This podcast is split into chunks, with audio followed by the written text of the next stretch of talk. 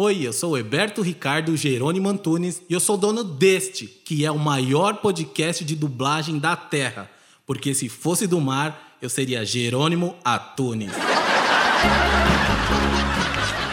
E hoje estamos aqui com Pedro Alcântara, ele que é ator, dublador e mais recente virou diretor de dublagem. Talvez você não conheça ele pelo nome, mas sim pelas vozes que ele emprestou. E vou falar três delas aqui que eu tenho certeza que você lembra. O mais icônico de todos é o Pablo de Backyardigans. Esse daí eu tenho certeza que você já ouviu quando era pequeno. Ou deu aquela velha desculpinha que tava com o irmão na sala, com o priminho, e você já assistia Backyardigans, que eu sei. Mas esse daqui não vai pro ar e tem o Inari de Naruto e também tem o Kobe de One Piece, que foi onde que ele ganhou o Oscar da dublagem, né?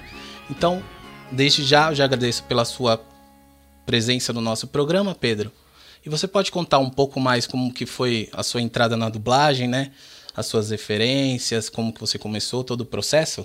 Ah, primeiro eu queria agradecer é, pelo convite e também comentar que eu adorei o nome do podcast. É, então, vamos lá. Eu comecei a dublar quando eu era bem pequeno. A, a minha história começou um pouquinho antes é, da dublagem. Meu pai, é, que também é dublador, editor de dublagem hoje, ele é ele trabalhou com, como locutor de rádio nos anos 80 e nos anos 90, e ele morava no interior de São Paulo, ele trabalhou com outras coisas também, mas em certo momento ele decidiu abrir um estúdio de locução comercial. E aí um dia ele estava precisando de uma voz de uma criança para um comercial é, que eu nunca esqueci. Era o comercial do, do Café Paraty. E, e aí eu gravei e deu certo. E o meu pai e a minha mãe eles acharam que, que isso era legal. Quanto mais é, comerciais precisando de voz de criança apareciam, mais eles me colocavam. E eu já sabia ler desde pequeno, eu tinha aprendido a ler aos quatro anos. Então, assim, eu gostava muito de televisão, gostava muito de desenho, eu imitava as vozes na TV, eu sabia ler e eu me sentia confortável no ambiente de estúdio de dublagem. E aí os meus pais decidiram pesquisar alguns estúdios de dublagem, eles abriram lá a internet, colocaram no KD, que é uma Nossa, coisa bem antiga para os é, jovens aí. Eu ia falar isso agora. É, tipo, tem muita gente é aqui KD. dos anos 2000 que não vai KD saber. era o que, é a gente usava na internet quando a gente ainda não usava o Google. para vocês terem. Era um ideia. navegador da época. É, era o, era o serviço de busca que a gente usava. E aí eles pesquisaram alguns estúdios de dublagem na capital de São Paulo. E aí eles me trouxeram. E aí a gente foi conhecendo os estúdios, a gente eu fiz estágio em alguns estúdios, que é uma parte do processo assim de você entrar na dublagem, é você acompanhar um pouco das gravações, e eu fiz isso também, mas por falta de tempo, é, porque a dublagem estava ficando, começando a ficar um pouco mais corrida, porque a tecnologia estava avançando, o ritmo já era outro, é, já era diferente de antigamente, que o pessoal podia passar um tempão acompanhando no estúdio, sobrava tempo para dublador novato ir lá na bancada e treinar, aprender, fazer uma pontinha para ver se dava certo e tudo mais. E isso já não estava se tornando, já não era uma coisa possível é, você entrar na dublagem só fazendo estágio. E aí, é uma pessoa muito importante para a dublagem, que eu acho que os dubladores que, que, entraram no mercado há poucos anos não conhecem, mas que o pessoal que está mais tempo conhece, era a Nega, que era a faxineira da Dublavídeo. Caramba! É, que ela, interessante. Agora ela é, é, é uma é pessoa muito querida. Não, não, é, não segue o estereótipo dos outros, né? Que tipo, putz, um diretor escutou minha voz e me indicou. Não, você foi tipo. Exatamente. Essa moça, tá ligado? a, foi, tipo, sugestão, a sugestão mais importante ali para o ponto de partida foi a nega. Ela, a nega, ela não está mais na, trabalhando em nenhum estúdio, agora ela mora no Nordeste, está cuidando dos pais dela. É, e ela indicou o Hermes Baroli, que vocês devem conhecer. Sim, um grande ceia, ceia de pega. Exatamente. E ele tinha, ele era dono de um estúdio que não existe mais, chamado Lip Sync, tinha cursos de dublagem. E aí a gente foi lá, eles ainda não tinham curso para criança, é, e eles abriram uma turma de dublagem para criança, e quem me deu aula foi o Léo Camilo, Leonardo Camilo. Léo Camilo. É, o Wiki de Fênix, já que estamos falando aí de Cavaleiros é. do Zodíaco. Acho que o pessoal vai meio que se acentuar você falando dos personagens que eles fizeram, né? Sim, é, sempre eu vou tentar fazer referência ao personagem, que é a pessoa do Entendi. personagem mais conhecido. Caramba, Pedro, que e legal. Eu comecei a dublar, e tô aí até hoje. Putz, então a influência maior foi do seu pai, né? Porque ele pegou você para fazer um teste e viu que você era um menino prodígio, desde os quatro anos já falava, né? E já falou: não, esse menino é uma mina de ouro, vou colocar ele já pra engatear e ele vai, vai fazer o futuro dele. Né? Já é, eu acho que, as maiores influências foram meu pai e minha mãe, apesar do meu pai é, ser da área, ser um profissional da voz. É, já meio que facilitou também, né? Uhum. É, então, já no meu caso não foi bem assim, né? Eu, quando decidi fazer teatro, né, que eu queria me formar para ser ator, os meus pais já foram contra mim, né? Eles não gostaram da ideia.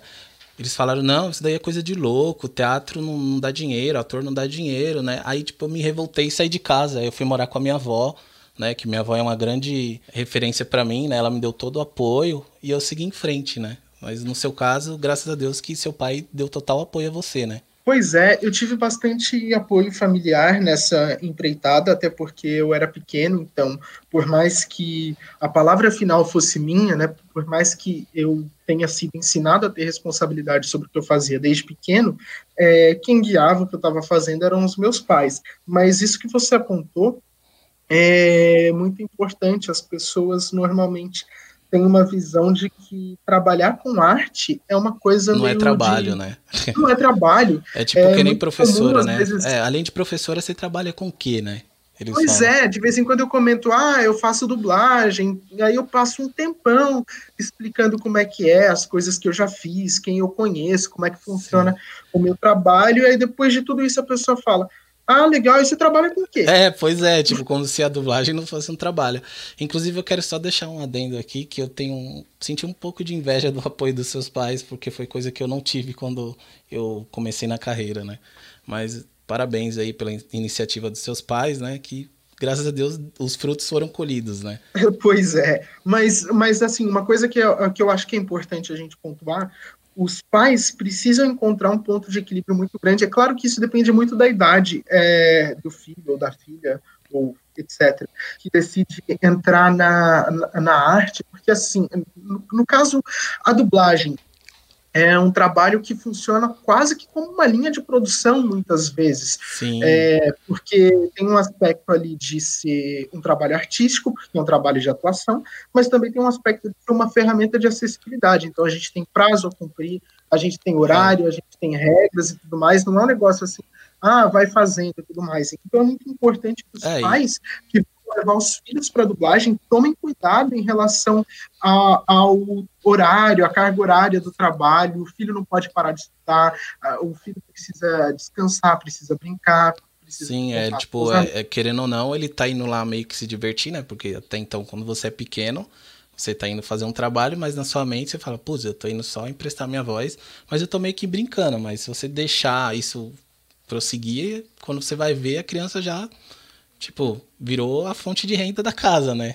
Então, Exatamente. igual você falou. Precisa né? ter uma, uma, responsabilidade, é, uma, é você, é você ser pai de uma criança que está trabalhando na arte, né? Porque é diferente de trabalho infantil, né? Claro, você, a criança não está lá quebrando pedra. É, é, mas. Claro. Mas não deixa de ser um trabalho, né? É um trabalho. Exatamente, não deixa de ser um trabalho. Então, a infância das crianças que trabalham com dublagem é diferente da infância das outras crianças. É, no, no mesmo curso que eu fiz, na turma que, é, na turma que eu, eu fiz, saíram outras três meninas. Né? Era uma turma de nove crianças e dessas nove crianças, quatro continuaram na área, que é um, um número considerável é, se você for comparar a outros outras turmas de cursos de dublagem nem sempre tem uma taxa de aproveitamento tão grande, que foram a Tessa Morim, é, que vocês devem conhecer por aquele filme que fez bastante sucesso, era o curta-metragem, depois virou filme, que um chama Hoje Eu Quero Voltar Sozinho e Hoje Eu Não Quero Voltar Sozinho.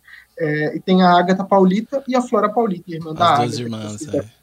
é. E nesse assunto de criança, como que foi para você lidar quando você fez o seu primeiro papel e na escola, tipo, putz, ah, eu fiz um desenho tal, vai passar em tal canal, vocês vão assistir. Como que foi a repercussão em volta de você?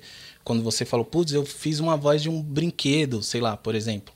E como que foi as crianças que eram ao seu redor? Como que elas reagiam quando você falava que fez uma voz de um personagem tipo o Pablo do Backyardigans? Como que era essa relação entre você e as crianças? Então, é, eu sempre fui um, um, menino meio tímido, né? Eu tinha dificuldade em manter amizades e tal, apesar de eu me dar bem com todo mundo que estudou comigo. Só depois de muito tempo eu fui, tipo, firmar amizade mesmo com algumas pessoas que são minhas amigas até hoje. Mas é, isso chamou muita atenção para mim, né? Porque, ah, é o menino que é dublador, é o menino que fala ali na TV. É, então, muitas vezes o pessoal pedia para eu falar como os personagens e tudo mais. É, então, era bem normal que as pessoas me chamassem até pelos nomes dos meus personagens. Aquele negócio de, de, de apelido, né, é, pegou bastante. Um personagem que, é, que virou referência para os meus amigos da escola, para os meus conhecidos e para os meus amigos da escola, apesar foi? de não ser um trabalho de dublagem, foi o Precinho do Carrefour. Né, Precinho né, porque... do Carrefour, olha aí, que loucura! Então você era a voz do precinho é. do Carrefour que ficava com a Ana Maria no comercial, Pedro? É isso mesmo? Exatamente. Eu preciso Caramba, deixar, cara. deixar aqui. Inclusive, eu tenho uma relação próxima com o mercado, mas não é igual a sua. No começo era difícil. Custava achar um emprego bom na área. Procurava algo relacionado à locução, mas não achava nada de jeito nenhum. Então comecei por baixo, e o meu primeiro emprego foi como locutor de supermercado. Sempre fui um cara que tentava se destacar, mesmo estando em um emprego com pouca notoriedade em um lugar onde as pessoas só estavam sempre correndo para aproveitar o preço da carne.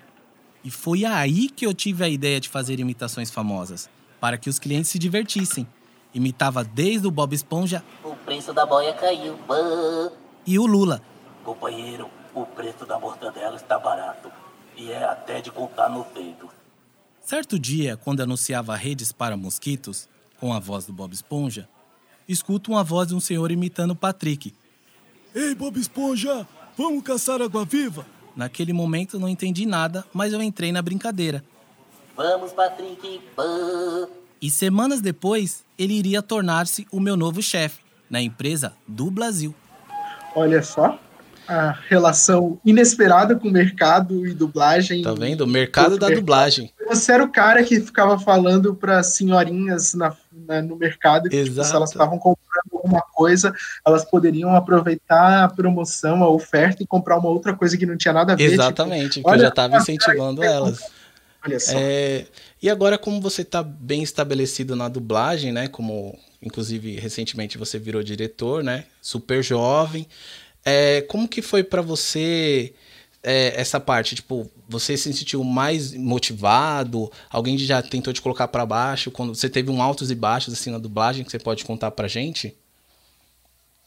Ah, eu acho que existem altos e baixos em qualquer coisa na vida, né? E obviamente na, na, vida, profissional, na vida profissional também. E existem vários motivos para isso. Tem dias que a gente não está bem, tem dias que a gente tem que interagir com pessoas que não estão bem. Nem todos os trabalhos chegam para a gente com as condições que a gente considera ideais para sair do jeito que a gente quer. É, então, tem momentos assim que eu não fico satisfeito, é claro, a gente tem muito senso crítico, muita autocrítica. Se cobra muito, né, trabalho... né, para sair um trabalho bem, bem relevante, Ex né? Exatamente, a gente fica se cobrando muito. Eu assisto os meus trabalhos prontos na TV e eu fico pensando o que, que eu poderia melhorar ali, o que, que eu posso aprimorar, até nas coisas assim, caramba, eu gostei muito de como ficou isso o que, que eu posso melhorar, o que, que eu posso mudar. A gente não para de pensar nesse tipo de coisa. Mas em relação à cobrança, eu acho que é isso mesmo, porque é, desde pequeno, na época assim da acho que da rede social mais antiga que eu lembro, que foi a primeira que eu usei, é, que era o Orkut, eu interagia Orkut. muito com era muitas crianças era muitas comunidades, né? Tipo, várias, tipo, fan, é, fandubs, né? Que gente, hoje em dia se chama fandubs, mas lá é comunidade, né? Sim, é, e justamente eu tinha comunidades das coisas que eu dublava e eu interagia bastante com os pais das crianças que viam os desenhos que eu dublava. Caramba. E aí eu fui percebendo uma coisa que eu tive uma, eu, eu senti uma coisa que hoje em dia eu tenho consciência, é, consciência completa, que era a sensação de que o meu trabalho importava muito para alguém E esse sentimento faz você querer sempre melhorar, faz você pensar, eu não posso deixar o meu trabalho sair de qualquer jeito. Eu não posso fazer qualquer coisa aqui, eu tenho que sempre melhorar. O trabalho que eu faço hoje é muito melhor do que o trabalho que eu fazia há alguns anos. E eu espero que daqui a alguns anos eu esteja melhor do que estou hoje. Que isso, então, pô. Inclusive, inclusive, eu lancei um e-book recentemente sobre autoajuda, né, para pessoal que quer entrar na dublagem. Eu dou meio que uns toques para ela, né? Tipo, se a pessoa não, ela quer continuar, mas sempre tem um impasse, sempre tem alguém para barrar o sonho dela, que ela siga em frente e lá eu tenho algumas dicas. Inclusive, se você quiser dar uma olhada depois para ver, né, se tá meio legal, não sei o que você acha, né, que você já tá bastante tempo na área, né? Se você quiser, depois eu te mando o link do e-book para você dar uma lida. Por favor, eu quero sim. e dentro da dublagem, como a gente sabe, tem diversos projetos, né? Tem a dublagem normal, tem o voice over, né, que é o, o VO, né? O pessoal não sabe que é a abreviação. E tem o game. É, você pode contar um pouco pra gente como que é as diferenças e as relações entre eles e como mais ou menos é o processo de cada um quando você vai dublar e quando você vai fazer a direção do projeto? Então, é, acho que o, a gente tem aí três produtos diferentes, né, que são feitos pelos mesmos profissionais. É, a dublagem, é, a gente chama de dublagem no nosso dia a dia, é aquela dublagem convencional que a gente vê na TV, no filme, no desenho, que é sincronizada e interpretada. O voice-over é um, uma modalidade diferente de dublagem, geralmente ela é feita em documentários e reality shows, que é como se fosse uma legenda lida em voz alta, é aquele negócio que a gente ouve o original por baixo e a fala não é sincronizada. Muita gente acha isso esquisito. Eu ia falar isso agora, que... que... o pessoal pensa que tá mal dublado, né? Mas é desse jeito é, mesmo que tem que ser feito. É, as pessoas acham que é esquisito e quem acha que é esquisito tem razão porque é estranho, mas tem um motivo para é, isso existir. Não é muito aleatório. O motivo é que, que não é. Assim, quando a gente vai dublar uma, uma, uma série, um filme, dramaturgia em geral, é, a gente tem uma ideia que foi escrita por um roteirista e que foi interpretada por, por, um, por um elenco de atores lá fora, e a gente vai interpretar em cima dessa referência de interpretação. Quando a gente pega um reality show ou um documentário, não são atores ali, por mais que tenha recursos de edição, são por pessoas, mais que exista coisa armada, são, são pessoas, pessoas reais. Exatamente. Então, essa ponte de interpretação no meio do caminho não existe. É, então, esse é o motivo artístico para a gente fazer um trabalho diferente. O valor artístico que um documentário um reality tem são diferentes dos, do valor artístico de um filme. Não é um valor mais baixo, mas é um valor diferente. E tem um Sim. motivo técnico. Normalmente, um filme tem uma faixa de áudio especial chamada de ME, que é a faixa de sonoplastia, música e efeito, é, que você usa para, é, basicamente, o áudio original do filme sem o diálogo. E aí você junta a dublagem com aquilo, e aí você tem o filme dublado. E no reality show, no documentário, você não tem essa faixa de áudio. Então, você tem que dublar em cima do áudio original mesmo, e esse é o motivo técnico. Então, por isso que existe o voice-over, que é essa modalidade diferente, que pode parecer tão esquisita, mas que não existe do nada. E aí a gente tem a localização de game, que é um trabalho é, bem diferente do, do, do, trabalho de dublagem convencional ou de voice-over, porque normalmente a gente não tem a referência visual, porque um game não é um vídeo renderizado, né? Um game são animações que vão sendo é, feitas ali na hora, porque elas estão reagindo a sequências de comando. Tirando as cutscenes, um game não é uma animação pronta, são vários elementos é, tipo. Porque, querendo ou não, eles vão acrescentando coisa e você vai ter que, aos poucos, vai ter que dublar aquilo, né? Tipo, chegou uma, um, um batch novo, né? Um batch, o pessoal, no caso, seria uma atualização nova e tem falas novas do personagem para você fazer, né? Exatamente. Essa também é uma diferença muito grande em relação a, entre os games e os outros produtos, que é o volume de, de material com o qual a gente tem que lidar. Porque, tipo, se você pega um filme, você tem um roteiro linear ali, você tem uma sequência de diálogos lineares, independentemente do estilo de filme, o desenho, ou série, ou o que for. E no game, não, você tem que gravar é, várias opções de diálogo, dependendo das escolhas que a pessoa faz, dependendo. Ah, o jogador escolheu jogar como homem, ah, escolheu jogar como mulher, então você tem que gravar mais de uma opção, a opção As masculina, a opção feminina. Né? Exatamente. Então é muita coisa. E a gente grava isso sem ver a imagem, a gente grava só com, com a referência de áudio exceto em alguns projetos quando tem cutscene, mas isso também é uma coisa rara, não é todo dia que a gente tem acesso a esse material, porque muitas vezes não está pronto. E aí o trabalho do diretor fica um pouco mais complexo do que é quando você dirige dublagem, porque quando você dirige dublagem normal, você precisa orientar a interpretação dos dubladores em relação a uma referência que está mais acessível ali na tela. E no game não, no game você tem que ter muito conhecimento sobre o produto para o dublador pegar uma frase totalmente isolada, é, que ele não tem a menor ideia do que é, que ele não está vendo a cena, e você tem que explicar, olha, essa fala você tem que botar um pouco de ironia, porque o cara não, isso daí não é o que o cara tá querendo dizer. Ah, não, essa fala você tem que projetar. Não, essa fala você tem que fazer cansado porque o cara acabou de sair de um combate. É, o, o... E no filme o cara tá vendo isso, né? E o game, então é fácil de você o game é totalmente interpretação pura, né? Porque se o cara não tiver na interpretação do áudio, fica uma merda, né? Porque se Exatamente. você não der a intenção que o cara tá passando do original, realmente não vai fazer nenhum sentido. O cara chega lá, ele tá num, sei lá, um jogo de tiro e o cara tá atirando, atirando e o cara, vamos pessoal, vamos pessoal. O cara não vai falar tipo, com desânimo, ele vai falar com, com vontade, com tipo voz ativa, né, no caso. Exatamente, e, e, é, e, é, justamente esse o ponto, a assimilação de informação que a gente tem que ter para fazer o trabalho de dublagem de, de, de, um game, no caso, a localização de um game, como a gente pode dizer, é muito diferente. Você tem que assimilar as informações de um jeito totalmente diferente, porque aí a gente entra num pormenor da, da interpretação na dublagem, é, que a gente não para muito para pensar, que é o seguinte, são as inflexões. Inflexão é a melodia que a gente dá para o que a gente está falando. E no original, no, nos outros, cada idioma tem inflexões diferentes. Então, se eu faço para você uma pergunta retórica, ou se eu falo para você com ironia, eu vou dar melodias específicas para esses sentimentos aqui no português. Existe mais de uma forma de passar esses sentimentos, inclusive. Só que em outros idiomas é outra melodia. Então eu não posso simplesmente imitar a musicalidade do cara no original. Eu tenho que entender a ideia e fazer aquilo em português.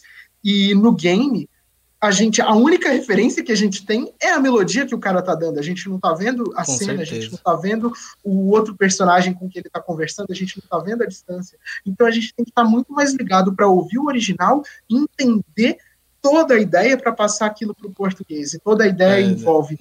o tom de projeção, a emissão de ar, é, se você está falando cansado, se está falando, ah, eu, eu acabei de mudar, não sei o quê. Ou também, e também a melodia em si qual palavra você vai valorizar, é, onde vai estar a ênfase, como é que você vai desenhar aquela frase. Então, são vários detalhes que muitos dubladores fazem até automaticamente, mas que a gente não pode parar, principalmente quem está dirigindo, não pode parar de ter consciência sobre o que está sendo feito. Então, é um trabalho muito complexo. A, direção da localização de game é um trabalho muito complexo. É, então, é, eu queria saber um pouco mais. É, referente à sua carreira, porque você começou muito cedo na dublagem, né? Aí você começou com a moça te ajudando, você entrou, foi fazendo os papéis, foi se destacando no meio da dublagem. É, inclusive você chegou até a ganhar um Oscar da dublagem, né? Como melhor revelação fazendo o Kobe de One Piece. Você pode contar mais ou menos como que foi esse, esse momento para você? Você sabia que já existia um Oscar da dublagem? Como que foi sua reação em saber que você, tipo, putz, eu dei o melhor de mim e eu consegui ganhar um Oscar. Que inclusive o Oscar da dublagem é perfeito, mas já a dublagem do Oscar. pois né? é, assistir o Oscar com a tradução simultânea é uma coisa meio esquisita. Eu sinto muito pelas pessoas que não têm domínio do inglês suficiente para poder acompanhar sem a tradução simultânea. Eu sei que é um trabalho difícil e que não poderia ser feito de outro jeito, mas é complicado. Sobre, sobre o Kobe, é, foi um trabalho que eu fiz em 2006, e aí eu fui premiado em 2007. Eu já vinha fazendo alguns é, personagens grandes, se eu não me engano, eu já estava dublando Backyardigans e tudo mais, que eu acho que foi o meu trabalho de maior alcance, mas o Kobe foi um personagem de anime, e o Oscar da dublagem era uma premiação que acontecia no Anime Friends. Não era restrita e limitada a animes, mas é claro que animes conquistavam mais o público já estava crescendo já, né? Tipo, já tinha, tinha dado um boom enorme, né, já. o anime. Exatamente. O, o, público dos animes tem um engajamento e uma interação muito grande com, com os dubladores, e naquela época já, isso já estava acontecendo, mesmo que a internet fosse diferente. É por... E o One Piece foi tipo um trabalho que eu fiz em um dia, porque meu personagem aparecia muito, mas só nos primeiros episódios, e, e cativou o público mesmo que a primeira exibição de One Piece no Brasil é, tenha sido não tenha feito tanto sucesso por conta das censuras que o desenho teve e tudo mais, é. o pessoal tem um certo carinho pela, por, por vários elementos ali da dublagem, afinal a gente não tem nada a ver com a censura que a distribuidora fez ali no desenho. E foi muito legal, foi fez parte daquele processo que eu citei agora há pouco de entender o reconhecimento que o meu trabalho tem e isso me ajudar a compreender a importância de um trabalho bem feito. E eu acabo de, de informar que você acabou de ganhar o nosso prêmio de melhor dublador de podcast aqui do nosso Versões Brasileira, Heberto Ricardo. Muito obrigado, fico muito feliz. Mais um prêmio aí. É um prêmio que eu vou colocar com a força do meu pensamento do lado do Oscar da dublagem ali na prateleira. e o que, que você acha que a dublagem é para você, além do, do seu trabalho que você faz? Como você falou que algumas pessoas entravam em contato com você porque gostavam da sua atuação e falavam que não era só a dublagem que você fazia, era muito mais além. O que, que você acha que a dublagem te representa, assim, além só da profissão? Eu acho que os conteúdos audiovisuais, é, de maneira geral, é, são todos arte, né? Independentemente do gênero, independentemente do país de onde aquilo saiu, eu acho que tudo isso é uma manifestação é, da cultura de cada país, de cada, de, cada, de cada nação, de cada povo e tudo mais, assim como a literatura, como a música. Eu admiro muito, eu sou um grande entusiasta do, audiovisual, é, tanto como entretenimento, como forma de reflexão, como, como tudo. Eu acho que isso é, é, é arte. E eu acho muito bonito o trabalho de dublagem, porque possibilita o acesso à cultura é, por muita gente, muita é, pessoas que têm deficiência visual, idosos que não têm reflexos para ler, é, para acompanhar legendas pessoas que não têm a menor obrigação de ter conhecimento de outros idiomas, é, e até mesmo adultos que não sabem ler. Afinal, não é porque uma pessoa é analfabeta que ela não tem direito a acesso Exatamente. E a dublagem permite tudo isso. A dublagem é uma ponte que permite que você tenha acesso a outras culturas sem abrir mão daquilo que você é, do seu idioma, da sua própria cultura. Com certeza. Então, tem eu acho muito bonito que... e eu gosto de fazer parte disso. E tem muita gente que fala, não, eu não vou ver dublado porque a pessoa é analfabeta, não sei o que. Realmente, existem pessoas analfabetas e tem o público que gosta porque, querendo ou não, é uma arte a dublagem, né? É uma interpretação da interpretação, né? Não deixa de ser uma arte, né? Não, essa, eu, eu ia dizer que assim, essas, as pessoas que veem a dublagem como uma, alguma coisa que diminui a, a arte como alguma coisa que fere cinema, talvez elas precisem pesquisar e estudar mais, porque assim, não tem nenhum problema a pessoa preferir ver legendado. Eu acho que não, não tem nenhum problema mesmo. Eu acho que é uma forma válida de você assistir. É uma escolha da pessoa, eu vejo né? Muitas, tipo, exato, se eu ela vejo não muitas quiser... coisas legendadas. Mas assim, é, a dublagem é, é, a dublagem não foi uma invenção dos brasileiros Exatamente, que queriam tornar é a população mais burra. Acho que leva muito A dublagem foi, tipo, aquilo que você vê num filme, até num filme que tá em inglês, aquilo tem muita dublagem, porque o áudio não, tá, não foi gravado, captado bonitinho ali no set de filmagem, ali no Com meio certeza. da rua, na cena de Exato. O cara, do, o cara precisou dublar aquilo. Então, a dublagem não fere o cinema porque ela faz parte do cinema.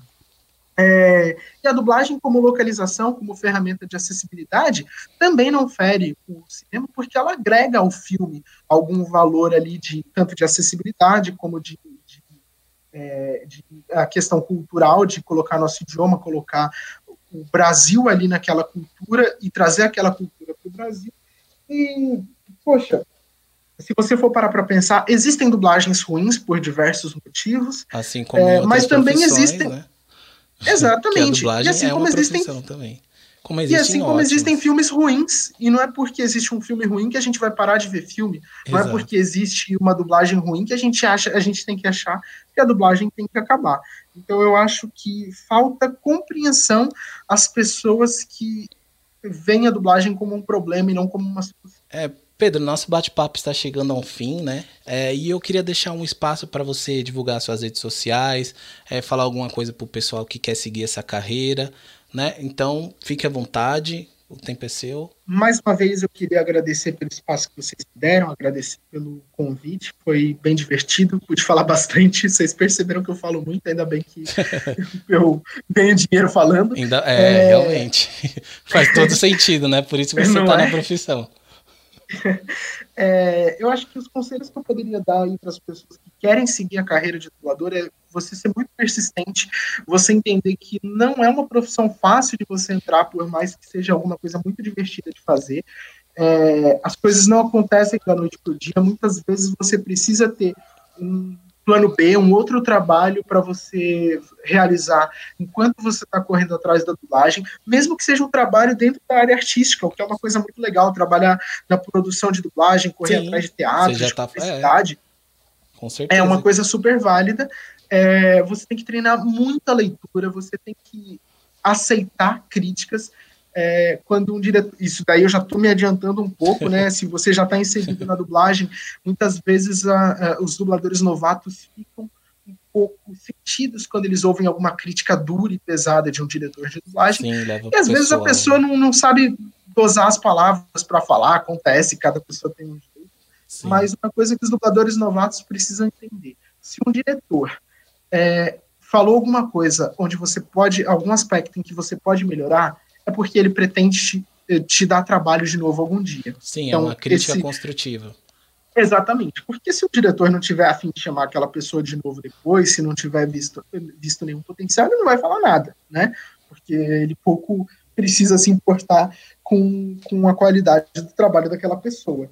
É, e é isso. Sobre o que eu poderia falar aí para o pessoal que está começando. Quem quiser me seguir nas redes sociais, é, meu Instagram e meu Twitter são Fringon, F-R-I-N-G-O-N. É, eu falo muita besteira, falo sobre as coisas que eu gosto, é, conto piadas ruins e divulgo os meus trabalhos. E agora a gente vai ler aquelas perguntinhas, aqueles elogios que a gente recebeu no nosso direct do Instagram, que é arroba novas do Eberto. Se você não segue, corre lá para seguir, que tem conteúdo sobre o mundo da dublagem e sobre o mundo geek. A gente tem uma perguntinha aqui da Karina Sales. Ela pergunta: quem é esse tal do Eberto? Cara, eu sou aquele pau pra toda obra. Me chamou pro vozerio, eu tô indo. É imitar passarinho, é imitar é, barista, é imitar cara andando na rua, imitar o vizinho que reclama. É, é esse é o Eberto. E além de tudo, eu sou dono desse projeto inteiro, né? Claro que o nome já tá dizendo.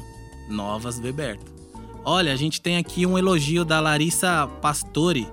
Ela tá falando aqui que as nossas postagens são muito engraçadas. Então, Larissa, é para isso que eu pago os meus estagiários. Brincadeira, Larissa. Então, a gente entra num consenso, né? A gente pesquisa de um jeito meio que divertido, porque a gente quer sair fora da casinha, né? A gente não quer seguir aquele padrão que todas as redes sociais seguem, né? A gente vai com meio um, um jeito divertido, né? Mais informativo. Um jeito moleque piranha, zoeira. Temos aqui o Pierre. É, qual foi daquele post do Homem-Aranha achando achando tempo para assistir Porta dos Fundos? Achei engraçado. É, cara, é todo super-herói ele tem que ter uma pausa, né? Ele não é, tem que estar tá sempre a, ao dispor da sociedade, né? Às vezes ele tem que tirar um tempo para distrair e tal. E foi uma ideia que a gente achou genial, porque realmente a dublagem brasileira é um algo diferencial no universo, né? No mundo. Inclusive ela é uma das melhores, né? Porque, convenhamos, eu não estaria aqui fazendo esse podcast relacionado sobre dublagem se ela não fosse a melhor do mundo, né? Então, quero deixar aí meu abraço aos grandes dubladores do nosso Brasil. E é isso aí, pessoal. É, e agora temos a Agatha da Silva. Qual foi a maior doideira que aconteceu com você durante uma gravação de dublagem ou do podcast? Bem, tem uma história. Sabe aquelas histórias de corrida de Uber louca que todo mundo tem? Pois é, foi nessa tarde de segunda-feira, em plena quarentena, estava eu indo gravar o meu programa semanal. Decidida a solicitar o motorista via aplicativo. Acho mais seguro que o busão. Peguei a minha máscara embarquei no carro do motorista, no qual seu nome era Osvaldo. Um cara simpático. Mal sentei ele já me ofereceu uma água mineral. Teria aceitado na hora se eu soubesse que poderia ter sido a minha última garrafa de água mineral da vida. Assim que começamos a nos movimentar, percebi que o Oswaldo utilizava o aplicativo na rota. E o mais doido, cara, é que era minha voz no GPS. Sim, eu sou dublador profissional. Aliás, o programa é sobre isso. Eita, eu conheço a voz. Cara, você me pegou. Confesso que eu sou a voz do GPS. Tá, então vamos fazer o seguinte: eu vou abaixar o volume do carro e você me guia com a sua voz. Decidi entrar na brincadeira e começar a dublar quando de repente escuto uma voz penetrando pelo banco do passageiro e ainda bem que eu estava no carona. Vai no sapatinho e dirige esse carro, meu irmão. Eu te meto um furo no seu pescoço. Gritou o sujeito da voz misteriosa e de modo grave e agressivo. Eu fiquei com medo. Como você se comportaria em um sequestro? Bom, eu não sabia o que falar e aquilo parecia brincadeira. O pior de tudo era que a única coisa que se passava na minha mente era o porquê a faca daquele cara era azul. Pra Avenida 5, agora! Oswaldo olhou para mim e a gente pensou a mesma coisa. Na Avenida 5 tem uma delegacia. E eu sabia. Lembrei que antes desse sujeito entrar no carro gritando, o Oswaldo tinha desligado o som do GPS para que eu começasse a dublar. E foi exatamente o que eu pensei e fiz. Estou de máscara, ele não vai ver a minha boca, a delegacia fica próximo da Avenida 5 e vai dar certo. Vire para a esquerda em 300 metros. Eu fiz a minha jogada e deu certo. Ele seguiu todo o plano. Pô, legal, você usou na rota. Eu adoro esse aplicativo, cara. Já me salvou uma vez quando eu me perdi na madrugada. Ele não parecia ser meu fã também, mas o posto policial estava perto. Siga reto em 100 metros. O sujeito estava tenso, com um machucado no rosto. Foi mal, galera. Olha, eu, eu não sou assim. Eu tenho até um cachorro. O, o meu nome é Ramon. Eu vou ser honesto com vocês. Eu tô tendo um dia horrível. De acordo com Ramon, ele estava a 40 quilômetros do céu lutando com seu arquirrival Parallax, para poder salvar a Terra de uma aniquilação total. Ele olhava assustado para o céu e dizia que os primeiros seriam os pássaros, pois somente os pássaros poderiam ver Parallax, devido à sua forma genética. Continuei o caminho para a delegacia sem mais suspeitas do que se tratava de um maluco. Em 200 metros, vire à esquerda e siga reto. A delegacia já estava próxima, mas uma virada de rua e já estávamos lá. E como era caminho para a Avenida 5, o Ramon não suspeitou de nada. Em 30 metros, vire à esquerda. Eu olhava para Ramon, ele ainda olhava para o céu apreensivo até que uma pomba cai violentamente no para-brisa de Osvaldo. Puta que pariu! O GPS falou! Vocês ouviram? Eu não ouvi nada. Paramos o carro e percebi que ele estava lamentando sobre a pomba. Foi aí que não restou mais dúvidas. Vamos derrotar Parallax. Siga em frente em 100 metros! Não consegui mais segurar a minha voz, eu estava animado e era como se tivesse uma energia me tomando. E por um instante eu me lembrei das palavras de Carlos Drummond: Ser feliz sem motivo é a mais autêntica forma de felicidade. Oswaldo percebeu a alteração do rumo e não pareceu aprovar que agora ele estava sendo sequestrado por mim e por Ramon. Faltava pouco, estávamos quase lá. Ramon colocava a cabeça para fora da janela e parecia aqueles cachorros loucos. Estávamos a 5 metros, era hora! A gente chegou ao nosso destino. Oswaldo parou o carro e Ramon saiu em disparada ao matagal, onde ele encontrou uma madeira e continuou correndo pela mata. E correndo, correndo, correndo e correndo. Podem nos chamar de loucos. Ficamos lá por mais de meia hora e ele não voltou. Então Oswaldo me ofereceu uma volta para casa de graça e, como eu já tinha perdido o horário do programa, fomos conversando sobre o ocorrido, olhando para o céu e os pássaros voando tranquilos e serenos. Aí eu pensei comigo mesmo: é, ele conseguiu. Obrigado ao pessoal que mandou os directs na nossa rede social e obrigado a você que escutou até aqui. Esse foi mais um Versão Brasileira Heberto Ricardo. Comigo, Jerônimo Antunes.